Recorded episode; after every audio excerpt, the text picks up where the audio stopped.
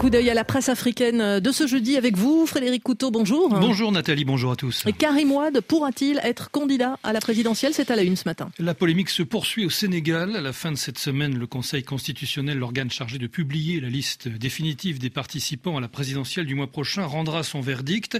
Karim Ouad y figurera-t-il? A priori, oui, il est déjà sur la liste provisoire. Mais, mais Karim Ouad est sous le coup d'un recours déposé par l'un de ses concurrents à la présidentielle, Tierno Alassane Sall.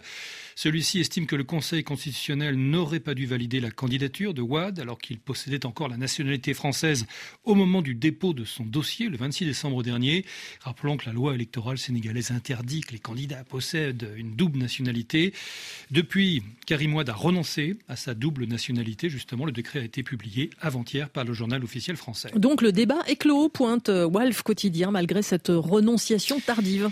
Euh, mais en fait, non, estime pour sa part 24 heures. Autre quotidien dakarois, la polémique sur la double nationalité du fils de l'ancien chef de l'État et pape du Sopi est loin de connaître son épilogue, affirme-t-il. En effet, Tierno Alassane Sall ne lâche pas prise. Il dénonce l'immixion flagrante de la France dans le processus électoral pour tenter de sauver la candidature de Karim Ouad.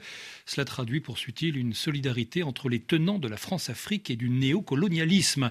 Karim Ouad, lui, réplique il estime que le débat est clos et bien clos. Ses propos sont repris notamment par 24 heures. Ma renonciation à la nationalité française est une preuve supplémentaire de ma constance, dit-il. Cette polémique stérile et dangereuse alimentée par Tierno Alassane Sall pour gagner en visibilité et agissant pour le compte du très peu courageux Premier ministre Amadouba, spécialiste des coups bas, cette polémique stérile se termine. Une polémique dont le monde Afrique rappelle qu'elle est ancienne. Oui, le camp de Karim Ouad fait régulièrement l'objet de railleries ou relents racistes en lien avec le fait qu'il soit métis ou qu'il ne maîtrise pas le Wolof. Et il voit dans cette polémique le symptôme d'une discrimination et d'une xénophobie. Le Monde Afrique qui rappelle aussi que Karim Ouad, 55 ans, vit en exil au Qatar depuis qu'il a bénéficié d'une grâce présidentielle accordée en 2016 par Macky Sall. Mais un autre obstacle se dresse toujours sur sa route vers la présidence, le paiement d'une amende faramineuse de 138 milliards de CFA, environ 210 millions d'euros, à l'État du Sénégal, suite à sa condamnation en 2015 pour euh, enrichissement illicite. En tout cas, le Conseil constitutionnel n'a plus que deux jours pour statuer. Relève Ouagadougou. Ouagadougou. Oui, et il serait temps, estime le quotidien burkinabé, qu'on en finisse avec toutes ces histoires de double nationalité. Au Sénégal, comme ailleurs, sur le continent, ce paradoxe légal empêche bien des citoyens ayant vécu toute leur vie dans un pays auquel ils sont attachés par un cordon ombilical de fait.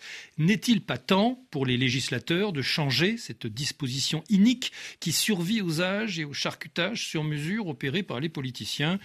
Pour ne citer que trois exemples, Nicolas Sarkozy, ancien président français et d'origine hongroise, Barack Obama, ancien président des États-Unis à des origines kenyanes, Rishi Sunak, le, Premier ministre britannique, est fils d'immigrés d'origine indienne. Alors pourquoi donc cette exception africaine s'exclame encore Wakatsera.